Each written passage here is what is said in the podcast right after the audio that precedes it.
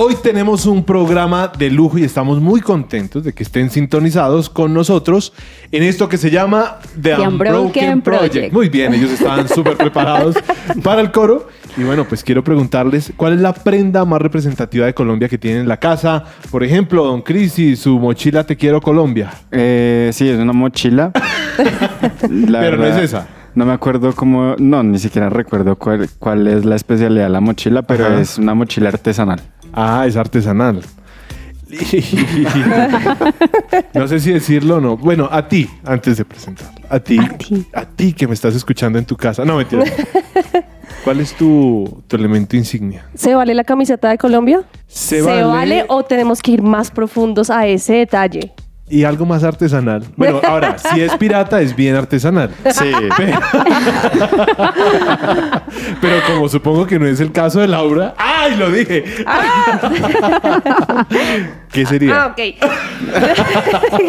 bueno, de hecho, los tengo puestos en unos aretes Oh. de una diseñadora colombiana que eh, ahorita es la mm, como cabeza creativa de Galerías Cano. Ella tiene su marca aparte, se llama Paula Mendoza y pues me parece algo, algo impresionante y por eso lo traje hoy también pues a la, a la bien, mesa. súper. Diana Trujillo. Bueno, creo que la típica mochila, una vez que mis papás estuvieron en La Guajira, me trajeron ese regalo súper linda, pero recordando un poco con lo que decía Laura, lo que sí tengo en mi mente es el recuerdo de una bandera de Colombia que creo que ya no lo veo tanto, pero en su momento era muy normal colgar la bandera de Colombia, sí, en plena independencia. Pero es que debería ser normal. Sí. Bueno, para los oyentes que ya identificaban a Cristian Beltrán, a Diana Trujillo, pues hoy por primera vez nos está acompañando la señora, la señora. La señora. Aunque no tiene cara de señora ni pinta de señora, pero dicen que los millennials no crecemos. Forever Young. Tenemos con nosotros a Laura Flores. Laura, qué buena. Muchas gracias. Muchas gracias por, por este espacio. Yo me siento súper honrada de estar con ustedes, de compartir en esta mesa y en este espacio de, de Unbroken Project.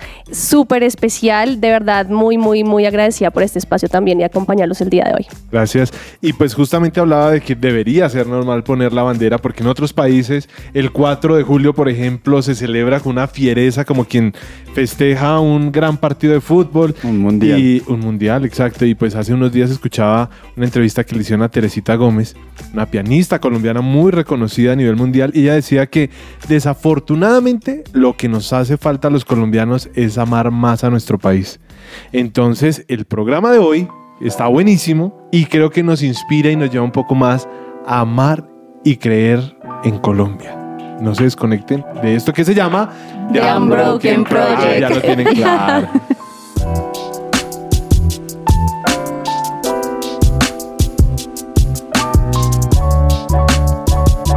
Aquí comienza The Unbroken Project.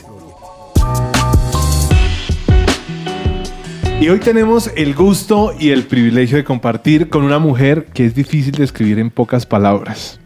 Ella es politóloga, periodista, escritora, investigadora y por supuesto amante de la moda. Nació en Madrid, de madre holandesa y padre español, y ha vivido eh, en España, en Estados Unidos, Suiza, pero finalmente ha adoptado a Colombia como su residencia permanente desde 1994. Ella es Rocío Arias Hoffman. Bienvenida. Bienvenida, Rocío, qué bueno tenerte aquí. Muchísimas gracias. eh, qué belleza de instalaciones. Qué buena sensación entrar en esta cabina y ver este equipo de trabajo. Son bastantes. Sí, sí, sí, estábamos expectantes de conocerte, de escucharte, de hablar un poco, que es lo que también nos gusta hacer, y pues aprovechar a sacarte toda la información y sobre todo el amor por Colombia que tienes y que sé que nos vas a contar a lo largo de este tema. Pues muchísimas gracias, porque un amigo mío me, digamos, mama gallo diciendo que, que uh, eso de plantar un árbol, tener hijos, eh, que te vuelve arraigada a un territorio en particular, inclusive hasta puede verse refrendado por una nacionalidad extra, por un pasaporte. En mi caso se cumple lo primero, tengo dos hijos colombianos, combombianos, como decían ellos cuando eran chiquitos, ahora son adolescentes. Y si he sembrado algún árbol, sí, bueno, maticas, muchas.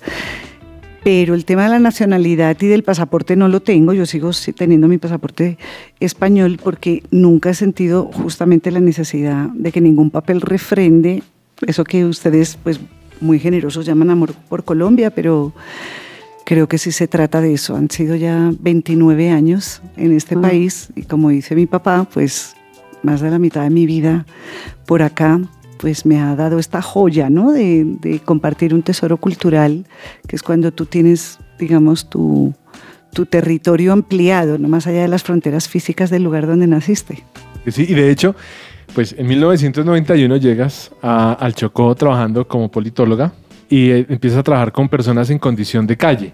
Luego en el 94 vuelves y decides convertir a Colombia como tu país permanente. ¿Por qué? Mira que es curioso que han pasado 29 años y yo sigo respondiendo lo mismo que hace 29 años, que en 1991. Y es eh, que quizá porque nadie me ha dejado ir de acá. Digamos, me he sentido siempre muy querida. No, no lo estoy diciendo en términos, eh, digamos, eh, eh, melancólicos o simplemente bonitos. Es una realidad muy profunda y muy honda. Me he sentido siempre tan bien acogida, tan bien rodeada, tan estimulada, que nunca se me planteó la, digamos, el interrogante de por qué no me devolvía a, España o a otro lugar o iniciaba mi vida en otro sitio. Eh, voy a aclarar, o sea, yo cuando me vine en 1991 era politóloga en ciernes porque tenía tres años apenas de carrera, elegí la especialización de pensamiento político puro y de alguna manera resolví que tenía que dar un paso más allá y empezar a, mm, a trabajar por algo que intuí desde jovencita y era que me gustaba mucho trabajar con la gente y soy lectora, básicamente, y en, ese, en esa interacción aparece dentro del espectro de la ciencia política el concepto de la cooperación internacional. Entonces, en Suiza yo había conocido personas que trabajaban en ACNUR, en el Alto Comisionado de Naciones Unidas para Refugiados. Me habían destinado inicialmente a un campo de refugiados en Ruanda, que siempre pienso que hubiera pasado si yo hubiera ido a Ruanda en 1991, pero estalló oficialmente para Occidente la terrible guerra entre los Tutsis y los Hutus, y a una semana de mi viaje cerraron las fronteras. Wow. Entonces yo quedé con morral, con vacunas, muchas, que me habían vacunado de todo. Imagínense pues una españolita en el mundo, en el mundo, digamos, en el hemisferio norte no necesitaba más vacunas que las, digamos, de, de cuidados necesarios, pero ya de entrarse en otras latitudes pues implicaba otro tipo de, de vacunación. Y entonces, eh, frustrado el viaje a Ruanda, desafortunadamente o afortunadamente, uno nunca sabe, ¿no? Siempre, siempre tengo esa pregunta pendiente. Me hablaron de, de un lugar en el Golfo de Urabá, norte de Colombia, y dije, pues claro que me voy para allá. Wow. Y también servían todas las vacunas para, para venir Claro. acá, por supuesto. Estaba equipadísima. Yo, ahí en medio de lo que nos cuentas, es, es impresionante empezar a entender esa, esa historia tan desmenuzada y tan latente. Me surgió una pregunta y es, ¿uno cómo logra en ese perfil profesional que tienes tan robusto con diferentes roles, politóloga, periodista, cómo logras esa sinergia o esa coherencia entre todos los roles para que empiecen a mezclarse? ¿O tal vez tienes inclinación por alguno en especial? Uy, qué pregunta tan tremenda. Pero muy atinada la pregunta y difícil de responder porque, mm, em, es más, creo que eres de las pocas personas que se atreve a calificar de consistente eh, mi trayectoria. Yo la siento así por dentro, pero la verdad, el 90% de las personas cuando conocen mi trayectoria o mi historia les cuesta, les cuesta entender cómo encajar muchas piezas que aparecen en el rompecabezas y que no les cuadran inicialmente. ¿no? Cuando tú hagamos de cuenta que haces un mapa mental y pones moda, ciencia política, menores de la calle, Colombia, Ruanda, en fin, le podemos añadir lo que ustedes quieran que hayan investigado, pero yo sí la siento muy consistente, estoy de acuerdo contigo. Y la siento muy consistente para responder a tu pregunta, no tanto porque uno busca pues yo personalmente no es que busque la consistencia como un fin último, pero sí me interesa que las cosas que hago, las que vivo, tengan una razón de ser. Y Ok. creo que sí todo lo que he vivido y lo que he hecho y las decisiones que he ido tomando, que no siempre tienen por qué haber sido las más acertadas, pero en últimas me componen un cuadro eh, un poco como los de Bosch, ¿no? Eh, llenos de pequeños elementos, pero todo tiene una razón de ser, que yo resumo para responderte en que creo que hay, las personas tenemos como unos inamovibles, ¿no? desde niños y desde jóvenes, pero sobre todo cuando vamos puliéndonos poco a poco, van perfilándose unos inamovibles que luego la vida puede tomar unos derroteros muy, muy disímiles, pero el inamovible está, en mi caso, ¿cuáles fueron? El trabajar con la gente, el ser lectora, no sé si esto sí es defecto, pero me ha hecho sufrir, vibrar, gozar y perfilar mucho mi trayectoria y es que tengo eh, un ojo tan entrenado para configurar los espacios y perseguir de alguna manera el equilibrio estético, la belleza, eh, la admiración por cómo la humanidad puede llegar a manifestar un entorno no solamente compuesto de objetos, sino la propia naturaleza, el equilibrio que produce, y eso trasladado a un ámbito específico como es el de la moda, pues evidentemente ahí están muchas razones. Pero entonces yo creo que eso, los libros, la estética y las personas son inamovibles desde que tengo recuerdo. Claro. Ahora digamos que hay inamovibles, o sea, tu amor por la lectura, por todo el tema de la moda, pero ¿qué papel juega tu papá, o sea, tus papás, tu abuela en todo el gusto y, y pues como toda tu carrera? Eh, bueno, bueno, qué barbaridad, aquí estoy sentada. El escáner. ¿Qué les puedo contar que ustedes no sepan ya? Eh, bueno, a ver, sí, eh, digamos por fortuna, el hogar en el que crecí tiene unos elementos fabulosos para, para, agradecer, para ser, digamos, la persona que soy hoy. Y eso tiene que ver evidentemente con pues, un papá español, muy recio, muy inteligente, ingeniero aeronáutico, con una carrera tremenda en su momento, porque quizá de los pocos ingenieros que habían despuntado en Europa y mi papá se fue a estudiar, a, trabajar, fue elegido para incorporarse a la Agencia Espacial Europea en Holanda. Y allá conoce a mi mamá, que es una filóloga especializada en, en árabe clásico, toman la decisión de irse para España y tener a sus cuatro hijos, de los cuales yo soy la mayor. Eso por el lado familiar, pero estamos hablando de un hogar con, pues digamos, también de una mezcla cultural. Y en ese momento no era tan usual. España en los años 70 todavía era una sociedad muy conservadora, apenas no se había ni siquiera muerto Franco, imagínense cómo era la mm. cosa. Sin embargo, creo que mis papás han cultivado en nosotros siempre un ambiente muy libre pensador muy respetuoso pues, de las creencias y, de las opiniones de todo el mundo y sobre todo cero conservador en el sentido de permitir una libertad muy amplia para tomar decisiones y que sus hijos se cultivaron en un hogar donde nunca hubo televisión, por ejemplo. Tuve que comprar mi primera televisión cuando entré a trabajar en televisión en Colombia. Entonces... Em, Más tiempo para leer más tiempo para leer porque mi casa era básicamente una biblioteca y un lugar, un espacio de juego ah, y de muchos viajes, muchísimos viajes, mucha música también y mucho cine.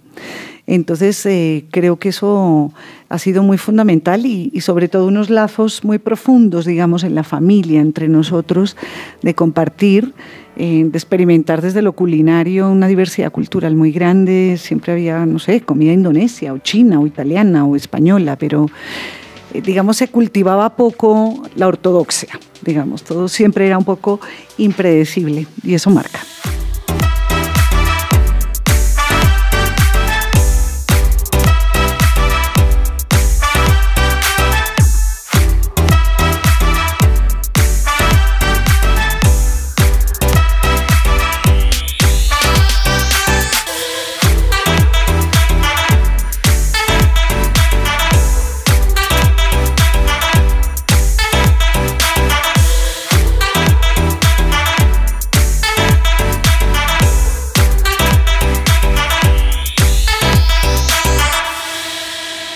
Estás escuchando The Unbroken Project.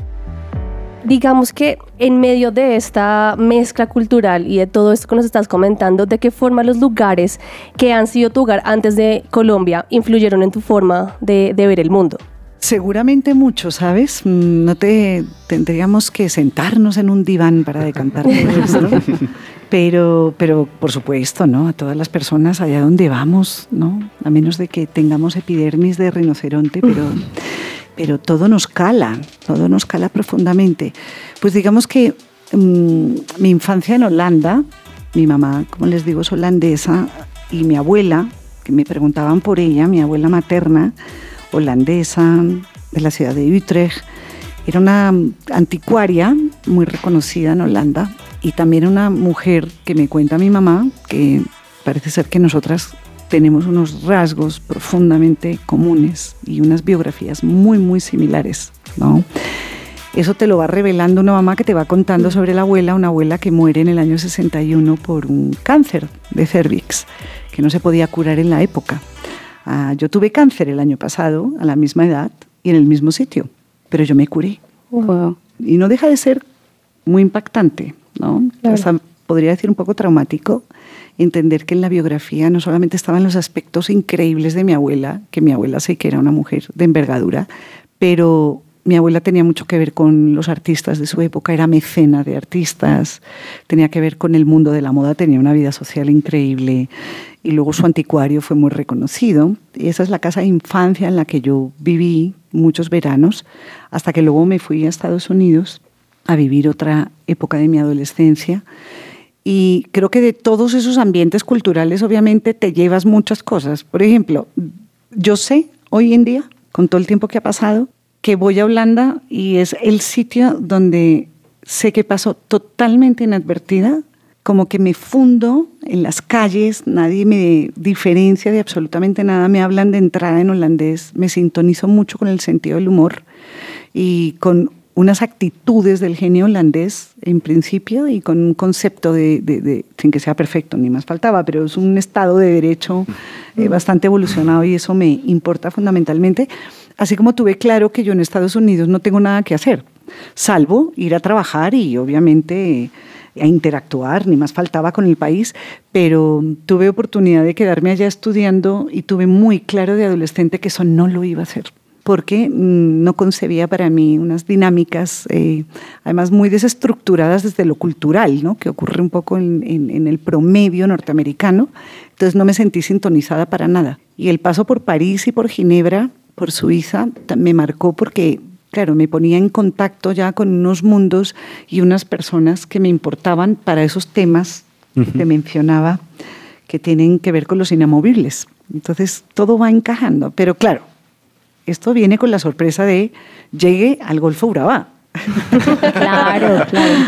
Y posiblemente, digamos que conociendo la cultura fuera, había un concepto diferente de Colombia. Sí, habían unas narrativas, un discurso de Colombia. Y es que figuraba en el mapa. Eh, total, sí, exacto. Y llegar hasta un lugar acá tan escondido y también tan delicado en Colombia, ¿Qué te llevó aún a tomar la decisión y decir, no importa?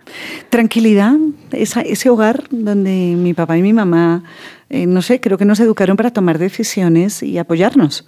Entonces, por supuesto que, claro, ellos yo creo que debían estar muy preocupados. La única preocupada, no, eh, eh, yo no era la preocupada. Yo solamente, pues creo que tenía 20 años, el morral listo y unas ganas enormes de, de hacer mis cosas, de seguir una ruta, una senda que estaba por descubrir. Entonces, em, lo que dices clarísimamente, eh, Colombia no figuraba casi en el mapa, por supuesto, salía en los periódicos porque, acuérdense, los 90, ¿no? Narcotráfico, estábamos en una época en Colombia muy dura. Menos mal, miren que a veces la ignorancia es atrevida, porque, digamos, existían las noticias, pero no era el mundo de hoy de la globalización y de la información viral, de manera que eso calaba en los periódicos, calaba en a ese nivel, pero no más. Entonces, eh, venir a Colombia era toda una expectativa. Yo, de hecho, años más tarde, como diría el propio García Márquez, describiendo a Aureliano Buendía frente al paredón del fusilamiento, años más tarde leyendo crónica de una muerte anunciada y leyendo sobre todo noticia de un secuestro, pero especialmente noticia de un secuestro, me di cuenta de eh, la Colombia a la que yo había llegado en el año 91. Pero lo supe leyendo el libro después, porque en vivo yo me encontré en el Golfo Urabá, en unas instalaciones de Javier de Nicoló, de un trabajo absolutamente formidable que ha existido en este país desde el programa Bosconea Florida de atención a menores y posteriormente adultos de la calle. Pero en un rincón de Colombia ajeno era la ruralidad completa, metidos en la selva, en una finca, frente a ese golfo de Urabá, con el río Jordán desembocando ahí. Y efectivamente había patrullajes de, en alguna ocasión, recuerdo que hubo una visita de, un, de, una, de una columna, si no estoy mal era el LN, yo solamente me acuerdo de las botas, porque a mí me escondieron debajo de unas camas y, yo veía, acuérdense que allá en esas zonas eh, se viven unos galpones de lata en el techo, llueve torrencialmente, eso repiquetea, y yo era monitora, digamos, de un dormitorio específico con unos menores. Y entonces me acuerdo de las botas pasando entre la celosía, unas botas militares, pero en ese momento yo no entendía nada de fuerzas irregulares, ni de grupos armados ilegales, ni de la configuración del Estado colombiano, ni del abandono del Estado colombiano en muchas zonas del país. Y luego pasaron una cantidad de episodios ligados con todo esto en los años posteriores que claro que estaba la Colombia latente. De hecho, cuando bajaba al pueblo, me acuerdo que había un señor que estaba, eh, no sé si estaba loco, se hacía el loco, pero me acuerdo que siempre me señalaba y me, y me acusaba de ser de la CIA. Que yo me pongo a pensar, eso no era un chiste, ¿no? Pero yo lo vivía con, digamos, con cierta ingenuidad. Y tampoco en mi entorno había quien manifestara un miedo específico, entonces como que se dejaba pasar. Y ustedes saben que en Colombia está tan arraigado, digamos, el, el, asunto de que cualquier cosa puede pasar, que de alguna manera tenemos todos una actitud de casi que tolerar lo que no es normal. Entonces, lo que en cualquier otra situación hubiera debido prender las alarmas, como esa es una anécdota apenas, luego vinieron cosas realmente peludas, pero como muchas situaciones que luego pues viví, pero porque las vivimos todos y luego como periodista y como todo, tú sabes que tienes dentro, como el bombillo de esta, de esta cabina de radio, ¿no? Que te avisa. Tienes un bombillo que te dice eso no es normal. Pero todos acá, de alguna manera, intentamos gestionarlo como algo normal para poder avanzar, para poder seguir, para no detenernos en el camino, para poder vivir en el fondo. Que eso es muy, está, digamos, es muy complejo. Yo sé que, que, aquí en Colombia nos educamos, crecemos y vivimos, y ya lo digo hasta como mamá de dos colombianitos, eh, me pongo a pensar mucho cómo, cómo hablar con mis hijos, inclusive asumir como normal un cierto tipo de vocabulario que va ligado a un componente muy duro que tenemos como sociedad, ¿cierto? Sin desconocer el otro, pero el componente duro no lo podemos tampoco ver, ¿cierto? Entonces, eh, todo eso eh, es el, como el meollo, el sustrato de esos primeros años 90, porque luego en el 92 que vine, ya viví en Bogotá, en la Casa Bosconia, que queda en la carrera décima con la calle octava, lo que antes se llamaba el cartucho. Y eh, allá viví toda, como vivíamos toda la época del apagón, mm. ¿no? en el gobierno de Gaviria, y con unos ingredientes muy complejos, existía el cuerpo del F2, en fin, todos nuestros oyentes maravillosos de Unbroken. Se están llevando una clase de historia. están diciendo, están diciendo que es F2, están diciendo que es el ya cartucho. Están entrando a investigar. Buscando en Google. pero, pero, en torno a todo esto, yo, yo, yo sí siempre he tenido una, una pregunta y es con respecto a, tú has viajado a profundidad por todo el país, ¿no? No solamente en el plan turista, creo que muy poco en el plan turista, sino en un plan más profundo. Entonces, en lo que has podido ver, ¿qué hace que nosotros de alguna manera no valoremos esa riqueza cultural que tenemos como país? Mira, te cambiaría la frase, la enunciación de la frase. Yo nunca he creído, eh, honestamente, que aquí las personas no valoren lo que tienen. Me parece más bien que las personas tienen que acopiar con demasiado acá y a veces sin querer hay una incapacidad para incorporar dentro de la dinámica de lidiar con una realidad muy espesa el valor de otras cosas, porque esa dinámica espesa que tiene el país es fortísima, opaca mucho, es dura.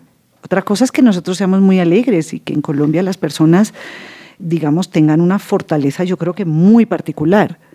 Entonces, y hay alegría, y hay de todo, y todos sabemos que aquí, pues obviamente, pues como en cualquier sociedad, pues hay los altos, los bajos, las luces y las sombras. Lo que pasa es que la sombra acá es muy fuerte porque viene amarrada a un encadenamiento histórico de violencia tan brutal que resulta casi que inasible, incomprensible. Tú no naces para comprender la violencia, tú naces para comprender otras cosas. La educación en cualquier hogar, desde el más humilde al más lo que sea, en cualquier hogar, papá y mamá amorosos, mínimo para sus hijos, independientemente de los recursos, lo que quieren es brindar cariño, felicidad, amor y la posibilidad de salir adelante de una manera pues muy optimista. Entonces, cuando tú tienes una realidad muy pesada que todo el rato, desde que te levantas hasta que te acuestas, te está mandando unas alertas de esto que ocurre es así de duro y te lo voy a decir así de duro y te restregan los muertos y te restregan la inequidad y te restregan las cosas más pesadas, entonces las personas en algún momento, y yo lo entiendo, yo lo entiendo, a veces eso no excusa la indolencia, ni el cinismo, ni la hipocresía, ni nada, ni el clasismo, ni el racismo, ni nada. Pero después de 29 años yo me doy cuenta que hay unas dinámicas internas en las personas que por simplemente por protegerse y mantener cierto equilibrio personal interno, a veces tienen que dejar un poco de lado la atrocidad para poder concentrarse en no perder el norte de eh, cultivarse de una manera más sosegada. ¿Sí? Entonces, me he encontrado aquí gente que no valora lo que tiene. No, de pronto me he encontrado gente ocupada en otras cosas y con muy poquito tiempo y muy poca cabeza y menos corazón porque lo tienen ocupado en otra cosa para valorar lo que se tiene.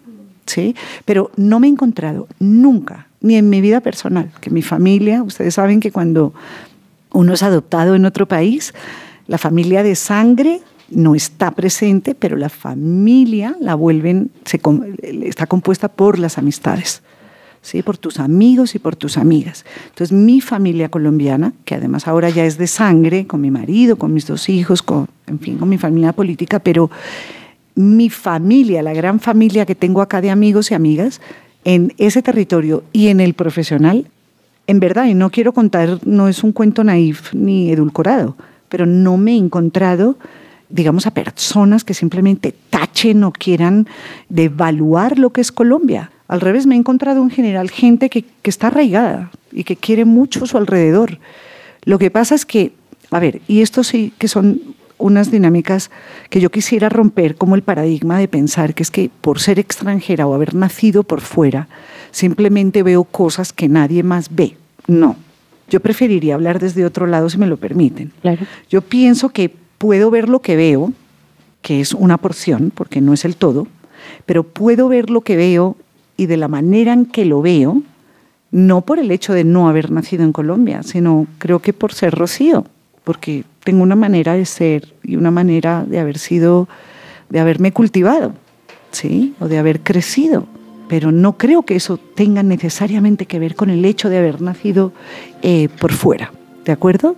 Porque eso desmitificaría un poco la idea de que aquí en Colombia no hay nadie capaz de valorar y de poner en juego, de descubrir muchas vetas importantísimas de este país, porque yo creo que hay muchos colombianos y colombianas que sí lo hacen.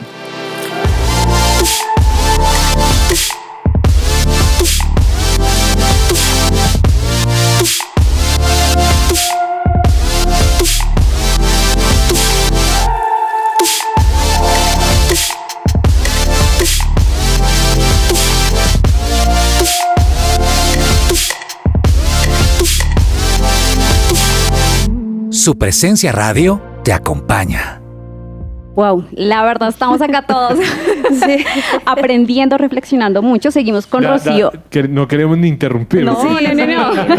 Pero vamos a, a recordar un poco el, el contexto de quién es Rocío Arias. Estamos con ella, es politóloga, escritora, investigadora y amante de la moda.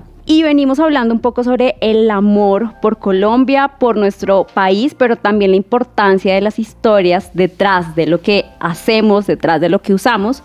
Y retomando un poco lo que nos decía Rocío, cómo desarrollar ese ojo que se preocupa por resaltar la parte humana. Creo que eso es lo que más nos ha impactado de tu trayectoria, de tu trabajo. Fácilmente podías estar en medios visibles, ¿sí? medios comerciales, y tu trayectoria ha sido larga también por, por ese lado. pero lo que nos ha impactado es tu corazón por las personas, ese trabajo por la calle y creo que también de eso se desprende esa sensibilidad por Colombia, por resaltar las cosas buenas. Bueno, me encanta que menciones el tema de las personas porque tiene que ver con el inamovible de la gente. Es curioso, ¿no? Cuando tienes que verbalizar esto que me estás planteando, eh, es un ejercicio un poquito más áspero porque en verdad simplemente está dentro de mí. O sea, no, no, no, no me levanto a enunciarme nada, no tengo un librito de máximas y proverbios que diga hoy las personas. Yo soy en eso muy anarquista, yo, los eslogans, la retórica, los discursos no tienen nada que ver conmigo, ¿no? Eh, pero me inquieta que me inquieta, me inquieta el ser humano, pues ahí profundamente en su búsqueda permanente del ser, ¿no? Y del hacer.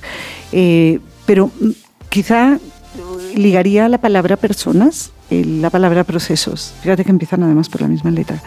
Creo que algo que me intriga fundamentalmente, o siempre me ha intrigado, es el proceso, el proceso de todo. El proceso de la escritura, el proceso de elaboración de una película, el proceso de armada de un libro, el proceso mental de alguien creativo que revele sus ideas, no sé, a través de las artes plásticas, a través de la música, en el campo de la moda específicamente, por supuesto, a través de, del diseño, en el campo artesanal. Fíjense que el haber trabajado ocho años con Artesanías de Colombia y haber cofundado el programa de moda y joyería me dio la posibilidad para seguir respondiendo a esa pregunta inicial de la consistencia, me dio la posibilidad de por fin, por fin juntar esas caritas del cubo Rubik que no siempre coinciden, ¿cierto? Y es que pude trabajar con personas en sus hábitats originales, estoy hablando, no sé, la vereda, la ribera de un río, una ciudad semiurbana, en cualquier departamento de Colombia, experimentando todos los medios de transporte, o sea, viviendo la vida del día a día, no una vida fabricada para, es la vida del día a día, ¿no? Cerca de personas y personas que admiro profundamente y que me asombran, que son los, las artesanas, los artesanos, por esa capacidad matemática, mental que tienen para abstraer, para configurar y para generar belleza, ¿no? A través de oficios, materias primas, de las técnicas que dominan. Entonces los procesos son, están íntimamente ligados a mi ámbito de interés, inclusive en el desarrollo, digamos, periodístico de mis tareas no sé, desde cuando era productora ejecutiva de RCN Televisión o los programas de radio o la una revista que también eh, lideré en Publicaciones Semana, el propio trabajo que hago desde Silla Verde en este momento dirigiendo la revista La Malpensante Moda, creando summits, conferencias o cofundando el movimiento Vístete de Colombia, me interesan es los procesos, es ahí donde, donde realmente creo que está el centro de absolutamente todo, porque es cuando te revela el ser humano de qué está hecho de verdad, de qué estamos hechas las personas, que tenemos una inmensa capacidad para todo pero tenemos que encontrar la vocación y tenemos que encontrar el lugar y que nos den oportunidades para brillar. Y hablando de esos mismos procesos, de las personas, de cómo las personas también como que responden a esos mismos procesos eh, quizás culturales y que van tan ligados a la moda, eh, ¿qué consejo le podrías dar a todos aquellos que quieren hacer parte del entorno de la moda, ya sea como fotógrafos, modelos, diseñadores o reporteros? Para empezar, algo muy fundamental que lo han dicho directores de cine, pintores, en fin, ustedes saben que a veces cuando se repiten las frases y se entrecomillan y se otorgan a alguien, hay que ir a verificar si este, ese tal alguien alguna vez la pronunció, pero estoy segura que con la calidad de las personas que hay por detrás de esta frase, y es que tú tienes que tener una disciplina técnica muy bien trabajada. El resto, las ideas, el talento que tú tengas, se va a manifestar, si existe, se va a manifestar después. Eh, bueno, John Houston, que digamos no era un personaje esencialmente amable, era bastante áspero, pero un tipo muy brillante, como ustedes saben. Y él decía una cosa en una entrevista que me acuerdo que leí casi de adolescente y no se me olvida. Él decía que detestaba a los diletantes. Y esa frase nunca se me olvida, la tengo siempre presente. Digo, me la aplico a mí misma lo único que no quiero ser en esta vida es diletante. Es decir, simplemente saber un poquito de algo, ¿no? Y ir sobrellevando, sobreaguando como las circunstancias. Y fíjense que hoy en día, y yo creo que los jóvenes la tienen súper tesa, porque Hoy en día todo es tan rápido, se les exige tanto, tan pronto, a ritmo de clic y en este vértigo contemporáneo, que las personas no les dan tiempo a pararse, a reflexionar, a estar en silencio, a entender cuál es la disciplina técnica que quieren dominar. Llámese montar una llanta de carro, o llámese hacer pasteles, o llámese escribir un libro, o diseñar moda, o crear una empresa, o ser dueño de un unicornio, o ser un gran alpinista, o un gran gestor social. Oye, para un minuto démosle tiempo para pensar. Primero, cuál es la disciplina técnica por la que sienten, así sea un poquito de vocación. Pero le, le tenemos que dar tiempo a los jóvenes también para que ellos realmente se armen en la disciplina técnica y eso exige estudio, exige dedicación, exige tiempo, exige un relacionamiento con personas que sepan mucho más que tú y que te pongan a prueba en muchas circunstancias. Yo le debo a mi carrera profesional, incluido el Golfo de Urabá, que me estuve siempre al lado y en situaciones que me permitieron vivir unos procesos tan intensos, tan en profundidad, que de ahí es que yo he podido luego entender por qué sé hacer muchas cosas. Entonces, primero cultiva esa disciplina técnica y luego mira a ver si tienes algún talento específico y si eres sobresaliente en algo porque si lo eres, eso va a salir. Pero sin disciplina técnica no vas a tener absolutamente nada. Entonces, consejo para cualquiera que quiera incorporarse al ecosistema moda, no importa desde qué área, es que primero que todo se eduquen en una disciplina técnica específica. Obviamente yo jalo la manta para mi lado, que es la de la investigación, porque la investigación de moda, del ecosistema moda, ha sido pues, la guía fundamental de Silla Verde, mi compañía, desde hace 12 años. A mí me interesan los procesos, entonces dediqué mi compañía a investigar el tras bambalinas del ecosistema moda en términos de procesos técnicos, creativos y modelos de negocio. Desde ahí, y vinculado un poco al ánimo lector y multidisciplinar del diálogo de la moda con las artes, es que me aproximo a investigar la moda, pero además la moda es mucho. Entonces yo le he hecho un poco de, digamos, he trazado unos focos más específicos en el campo de la tradición artesanal, el diseño contemporáneo y la sostenibilidad. Entonces, desde ahí es donde me asomo, pero para eso me tengo que preparar muchísimo. Y solamente la gente, y lo he visto y lo he comprobado en este sector de la moda y en otros, en los artesanos, fundamentalmente. Un artesano no se hace de la noche a la mañana. Un gran artesano tiene que perseverar y disciplinarse tanto, tanto técnicamente para lograr ser bueno. Si quieres ser extraordinario, todavía falta mucho más. y es que no, solamente se aplica al campo de la moda, sino a cualquier área de la vida. Uno necesita disciplina y tiempo de preparación.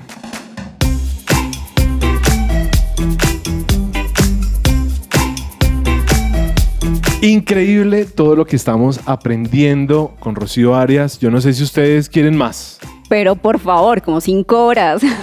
Mucho más, mucho más. Entonces, ¿qué dicen? Sí, lo dejamos hasta aquí y más bien vamos con una parte 2 la próxima semana. Por favor.